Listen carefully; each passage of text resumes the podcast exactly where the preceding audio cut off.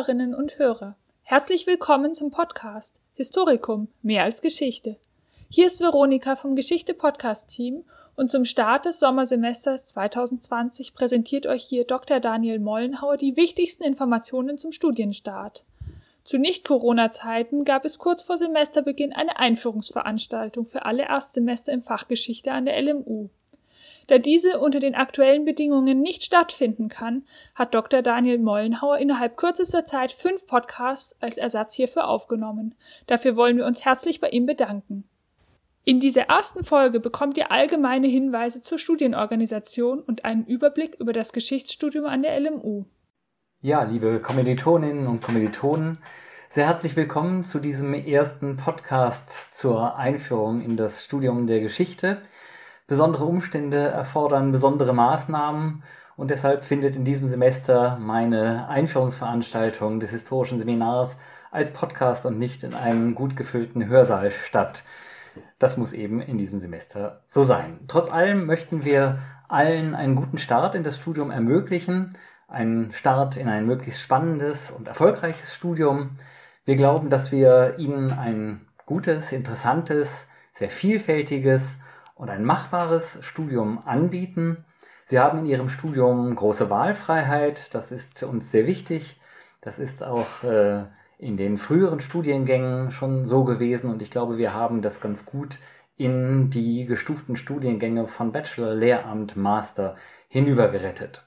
Wir hoffen selbst natürlich auch, dass Sie viel Interesse, viel Neugier mitbringen, dass Sie motiviert sind und dass Sie daher genau die engagierten Studierenden sein werden, die wir uns immer in unserem stillen Kämmerlein so wünschen. Und ich hoffe, Sie haben ein insgesamt spannendes und interessantes Studium.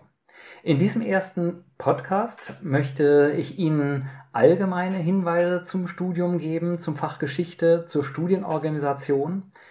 Und weitere Podcasts folgen dann zu den einzelnen Studienordnungen im Lehramt, im Bachelor und im Master und auch zu der besonderen Frage der Anmeldung zu den Lehrveranstaltungen und zur Stundenplangestaltung im ersten Semester, was für Sie alle wahrscheinlich besonders wichtig ist. Ich möchte Sie zuerst einmal vertraut machen mit dem Ort, an dem ein großer Teil Ihres Studiums sicherlich stattfinden wird. Das ist das sogenannte Historikum, das ist das Eckgebäude an der Schellingstraße 12 und der Amalienstraße 52. Das sehen Sie auch äh, in der Präsentation hier im Foto, einmal von der Straßenseite aus und einmal von der Hofseite aus. Immer wenn wir vom Historikum sprechen, ist dieses Gebäude gemeint. Äh, in diesem finden sich eine Bibliothek, ähm, das ist der große Glaskasten zum Hof hin, über mehrere Stockwerke. Es ist eine der größten Fachbibliotheken für Geschichte, die wir in Deutschland haben. Hier sind auch sehr viele sehr schöne helle Arbeitsplätze vorhanden, auch alle ähm, gut ausgestattet. Ähm, hier können Sie also arbeiten, lesen, zumindest sobald sie wieder geöffnet ist. Im Moment ist sie ja wegen des Coronavirus, wie auch so viele andere Orte der Universität, erst einmal geschlossen. Im gleichen Gebäude sind die Büros der Dozentinnen und Dozenten, also unserer Mitarbeiter.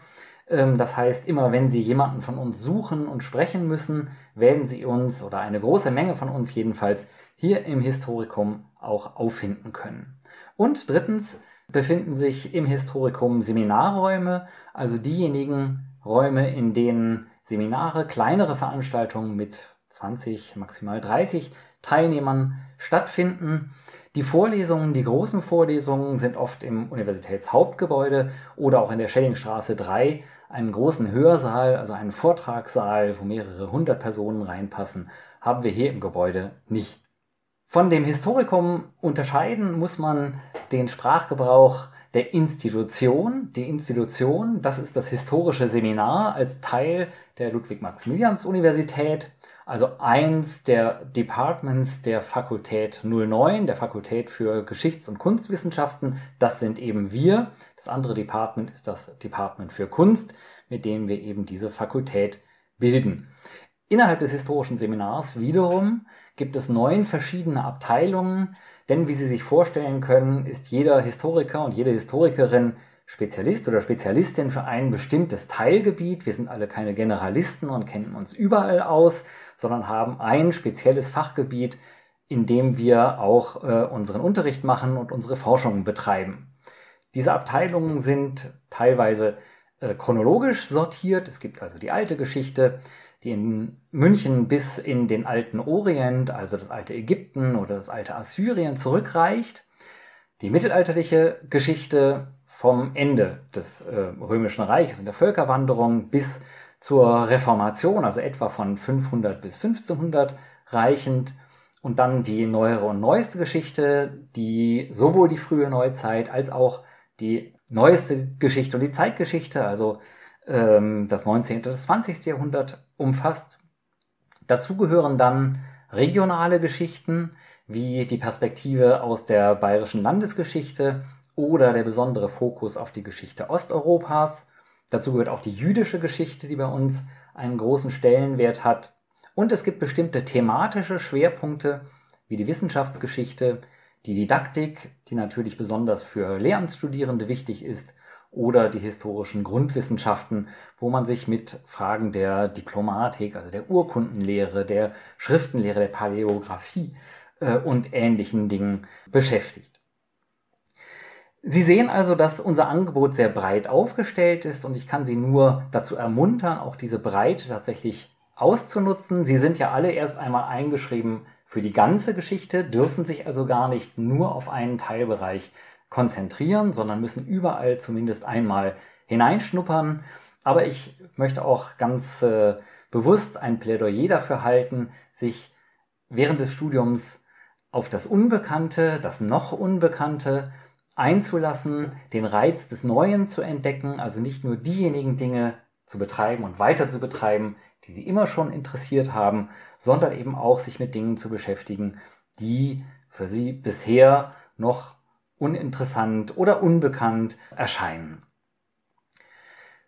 Ich möchte auch darauf hinweisen, dass Geschichte natürlich in München nicht nur am historischen Seminar der LMU betrieben wird. Es gibt andere Fakultäten, andere Fachbereiche der Universität, die auch sich mit Geschichte, zum Beispiel mit der Wirtschaftsgeschichte oder der Rechtsgeschichte beschäftigen. Also auch die können für Sie durchaus interessante Angebote bieten. Und es gibt viele Orte, viele Institutionen in der Stadt, und um die Stadt herum, in denen Geschichte betrieben wird. Das Institut zur Zeitgeschichte zum Beispiel ist das größte deutsche Institut, Forschungsinstitut für die Geschichte des 20. Jahrhunderts, des Nationalsozialismus und natürlich auch der folgenden Jahrzehnte der deutschen Teilung und der äh, europäischen Einigung. Also alles das, was man die Geschichte der Miterlebenden nennen könnte. Geschichte wird natürlich auch vermittelt, zum Teil auch erforscht in solchen Institutionen wie den NS-Gedenkstätten in Dachau oder im neuen, relativ neuen NS-Doku-Zentrum hier bei uns mitten in der Stadt. Und zum Schluss auch der Hinweis darauf, dass natürlich Geschichte auch vermittelt wird in Tageszeitungen, Wochenzeitungen. Die Zeitungslektüre kann Ihnen wichtige Impulse geben, dass man auch im Kino etwas über Geschichte lernen kann, dass ein gutes Buch häufig viele Impulse für historisches Wissen geben kann. Geschichte also könnte man fast sagen, Geschichte ist überall und das Geschichtsstudium muss also nicht zwingend und immer und nur im historischen Hörsaal oder in der historischen Bibliothek stattfinden. Geschichte ist auch oder das Geschichtsstudium sicherlich kein 9-to-5-Job, wo man in das Studium hineingeht, seine Lehrveranstaltungen absitzt und dann wieder in sein normales Leben zurückgeht. Jedenfalls ist der Reiz des Geschichtsstudiums gerade, dass man es umfassend, modern gesagt, ganzheitlich betreiben könnte. Und das macht einen großen Reiz und einen großen Vorteil, besonders dieses Studiums aus. Wir möchten Ihnen natürlich am Anfang des Studiums möglichst viele Informationsmöglichkeiten bieten, damit möglichst alle Fragen, die jetzt zum Studienanfang auftauchen, auch möglichst schnell geklärt werden können. Deshalb möchte ich Ihnen hier eine Reihe von Informationsmöglichkeiten gleich einmal vorstellen. Die erste davon ist die Homepage des historischen Seminars, auf der Sie vermutlich auch diesen Podcast bereits gefunden haben. Das ist natürlich eine wichtige Anlaufstelle, in der zum Beispiel aktuelle Ankündigungen, Veranstaltungen und solche Dinge vermittelt werden. natürlich auch alle Informationen über die Auswirkungen des Coronavirus auf das Studium werden Sie hier jeweils tagesaktuell finden. Sie finden auf der Homepage auch Informationen zu allen Ihren Dozenten, zu den Lehrstühlen, zu unseren Forschungsaktivitäten. Sie finden auch für Ihr Studium Hinweise auf mögliches Auslandsstudium, auf Praktika. Und Sie finden ein Dokument, das für Sie besonders wichtig sein wird und auf die Sie, ich Sie besonders hinweisen möchte. Das ist der sogenannte Leitfaden für die jeweils verschiedenen Studiengänge, den Sie unter der Rubrik Downloads finden.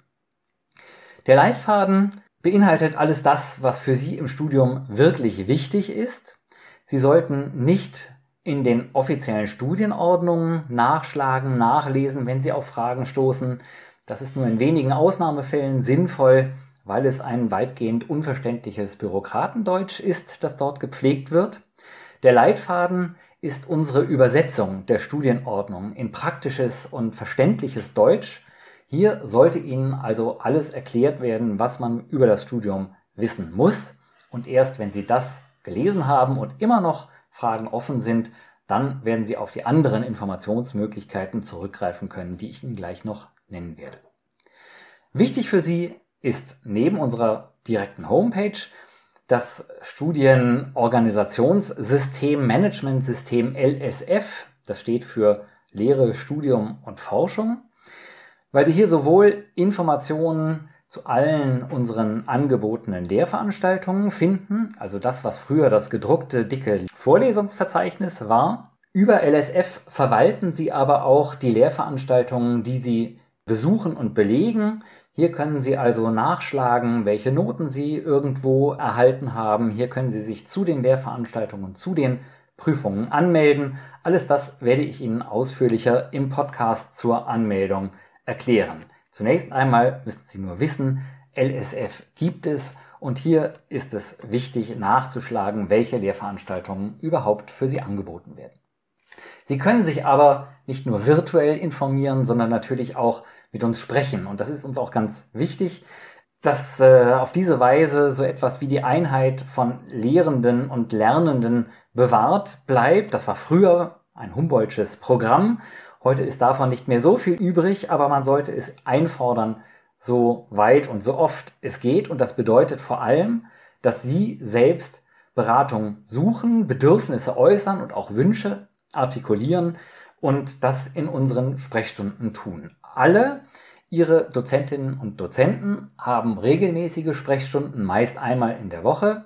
Natürlich stehen wir auch per E-Mail oder telefonisch für Beratung zur Verfügung. Und diese Sprechstunden sind nicht pro forma gedacht, die sind wirklich so, dass da eine offene Tür sein sollte, zumindest wenn wir nicht vom Coronavirus belästigt werden, dass Sie also mit uns sprechen sollen, dass wir uns freuen, wenn Sie mit uns sprechen, über alle Fragen, die im Studium auftauchen, also ruhig auch über natürlich die Lehrveranstaltungen, wie bereite ich ein Referat vor, was soll ich dazu lesen, Geben Sie mir Feedback auf mein Referat oder auf meine Klausur oder auf meine Hausarbeit. Also alle diese Dinge sollen Sie mit uns besprechen. Aber auch weitergehende Fragen zur Studienorganisation, über ein Auslandsstudium, wenn Sie eine Pause brauchen, wenn Sie nicht richtig vorankommen oder im schlimmsten Falle auch, wenn Sie die Sinnfrage stellen, wenn Sie nicht mehr sicher sind, ob Sie weiter studieren sollen, kommen Sie zu uns, sprechen Sie mit uns. Wir können Ihnen da gerne weiterhelfen und haben ein offenes Ohr für ihre Wünsche und manchmal auch für ihre Probleme, die im Studium auftauchen sollten. Ganz besonders wichtig als Studienberater ist unser Studienreferent Dr. Nils Freitag. Er kennt unsere Studienordnung am allerbesten.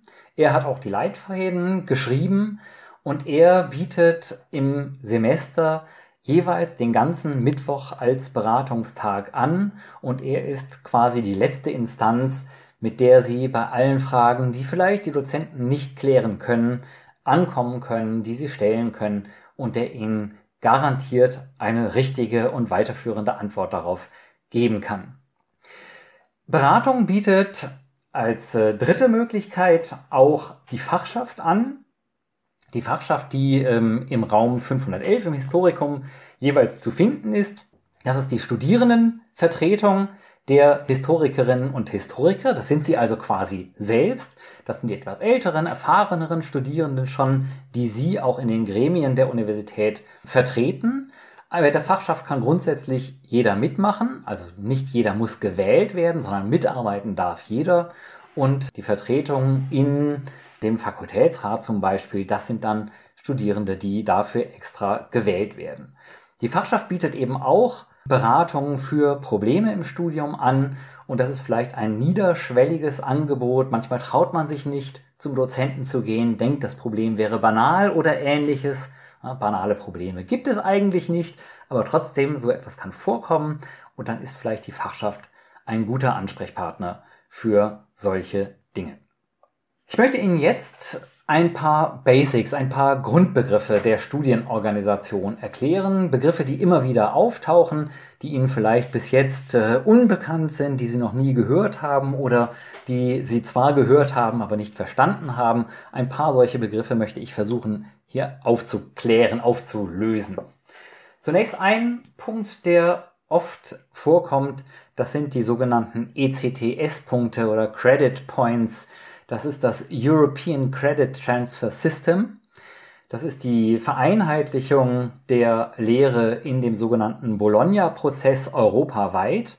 Und dort hat man versucht, die Lehrveranstaltungen, den Arbeitsaufwand der Lehrveranstaltungen festzulegen und zu standardisieren. Und das, die Idee dahinter ist ganz einfach, dass ein solcher ECTS-Punkt 30 Stunden Arbeitsaufwand entsprechen. Diese Credit-Punkte sind jeweils den Lehrveranstaltungen fest zugeordnet. Sie messen also nicht, was Sie tatsächlich in einer Lehrveranstaltung leisten, ob Sie wirklich 30 Stunden gearbeitet haben für einen Punkt, sondern Sie geben an, wie viel Arbeit in etwa von Ihnen erwartet wird. Wenn eine Vorlesung also drei ECTS-Punkte bringt, bedeutet das, dass wir vermuten, dass Sie für diese Vorlesung insgesamt 90 Stunden Arbeit aufwenden sollen. Diese Zahl ist also jeweils fest. Sie gibt eine Erwartung an, nicht die tatsächlich erbrachte Arbeitszeit. So kommt eben jeder Student am Ende seines Studiums auf genau 180 ECTS im sechssemestrigen Bachelorstudium. In den anderen Studiengängen ist es eben entsprechend äh, angepasst. Man erwartet, dass 30 solche ECTS-Punkte in jedem Semester erbracht werden und Sie können sich ausrechnen, also wie viel Arbeit von Ihnen erwartet wird. Diese ECTS-Punkte sind also etwas ganz anderes als Noten. Sie sagen also nur, wie viel Arbeit quantitativ von ihnen geleistet werden soll und nicht, wie die Qualität dieser Arbeit war. Dafür gibt es immer noch die Noten, die dann eben anzeigen in jeder Lehrveranstaltung, wie erfolgreich oder manchmal vielleicht auch nicht erfolgreich sie dort gewesen sind. Ein zweiter Begriff, der in der Studienorganisation immer wieder auftaucht, sind die sogenannten Module. Module sind mehrere zusammengehörige Lehrveranstaltungen, die organisatorisch dann eine Einheit bilden. Sie werden bei uns immer die einzelne Lehrveranstaltung wählen, also einen bestimmten Kurs, der dann mit einem anderen zusammen ein Modul ergibt. Nur bei der Anmeldung zu den verschiedenen Lehrveranstaltungen werden Sie merken, dass Sie dann doch wissen müssen, welche Module wo zusammengehören. Ich erkläre das alles ausführlich in dem Podcast zur, zu den Studienordnungen, nur dass Sie jetzt schon einmal wissen, Module sind mehrere Lehrveranstaltungen, die eine Einheit zusammenbilden. Ein drittes Stichwort sind die Wahlpflichtkurse. Im Geschichtsstudium gibt es keine echten Pflichtveranstaltungen, also keine Pflichtvorlesungen oder Pflichtseminare, die Sie alle belegen werden. Es ist immer so, dass Sie eine Auswahl aus mehreren Lehrveranstaltungen haben. Sie müssen zum Beispiel eine Einführungsvorlesung in der alten Geschichte belegen und dann haben Sie aber mehrere Vorlesungen zur Auswahl, können sich also entscheiden, ob Sie eher eine Vorlesung zur griechischen Geschichte oder über die römischen Kaiser oder über die Geschichte Altägyptens hören wollen. Sie haben immer eine Auswahl aus mehr oder weniger vielen Veranstaltungen, die wir Ihnen anbieten. Ich habe es gerade schon angedeutet, es gibt verschiedene Lehrveranstaltungstypen. Es gibt Vorlesungen, Basiskurse und Übungen und im vertieften Studium ab dem etwa vierten Semester auch Vertiefungskurse und im Bachelorstudium die Bachelorkurse. Ganz kurz, was sich dahinter verbirgt. Vorlesungen sind immer Monologe des Dozenten, die Überblickswissen vermitteln. In der Regel findet hier keine Diskussion statt, sondern einer redet und Sie schreiben mit, machen sich Notizen, schauen sich vielleicht eine Präsentation an und am Ende des Semesters wird dieses vermittelte Überblickswissen meist in einer Klausur abgeprüft. Davon unterschieden sind alle diejenigen Lehrveranstaltungen, die in Seminarform stattfinden. In erster Linie die Basiskurse und die Übungen. In den Basiskursen werden und auch in den Übungen werden Referate gehalten, Diskussionen geführt. Es ist ein gemeinsames Lernen, in dem der Dozent so etwas wie der Primus inter pares ist, in dem sie also gemeinsam an einer gemeinsamen Lektüre arbeiten, in dem sie die Referate dann ähm, diskutieren, in denen sie sich Quellen anschauen. Diese Basiskurse sind das Kernstück der ersten Semester. Hier werden sie, und das ist die Besonderheit der Basiskurse, auch in die wissenschaftlichen Arbeitstechniken eingeführt.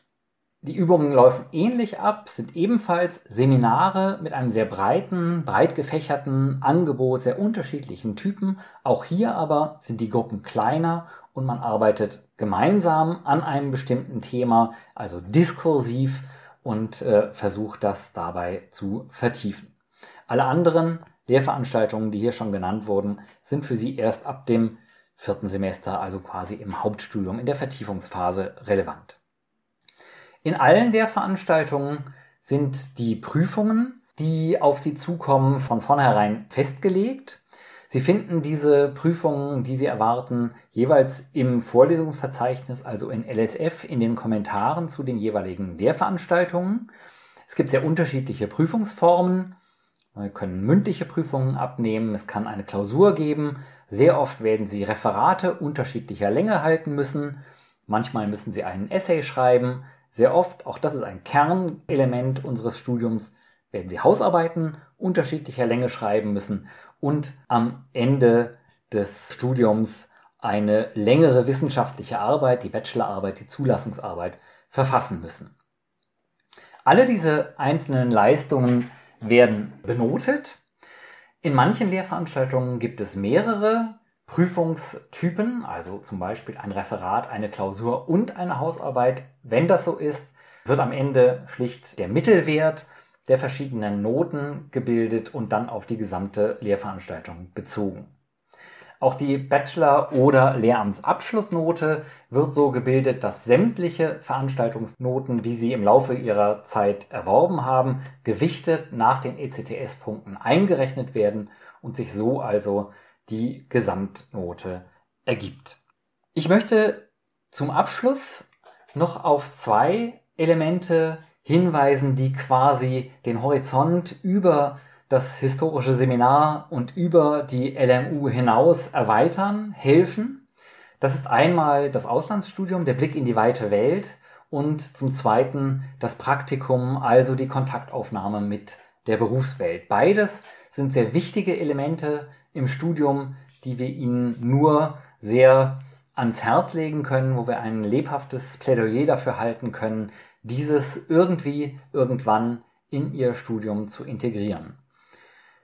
Ein Auslandsstudium ist in allen Studiengängen möglich. Das ist natürlich ein wichtiges Element, um ja, ihren Horizont zu erweitern, Sprachkenntnisse zu erwerben, sich mit anderen Unterrichtsformen zu konfrontieren, interkulturelle Kompetenzen zu erwerben.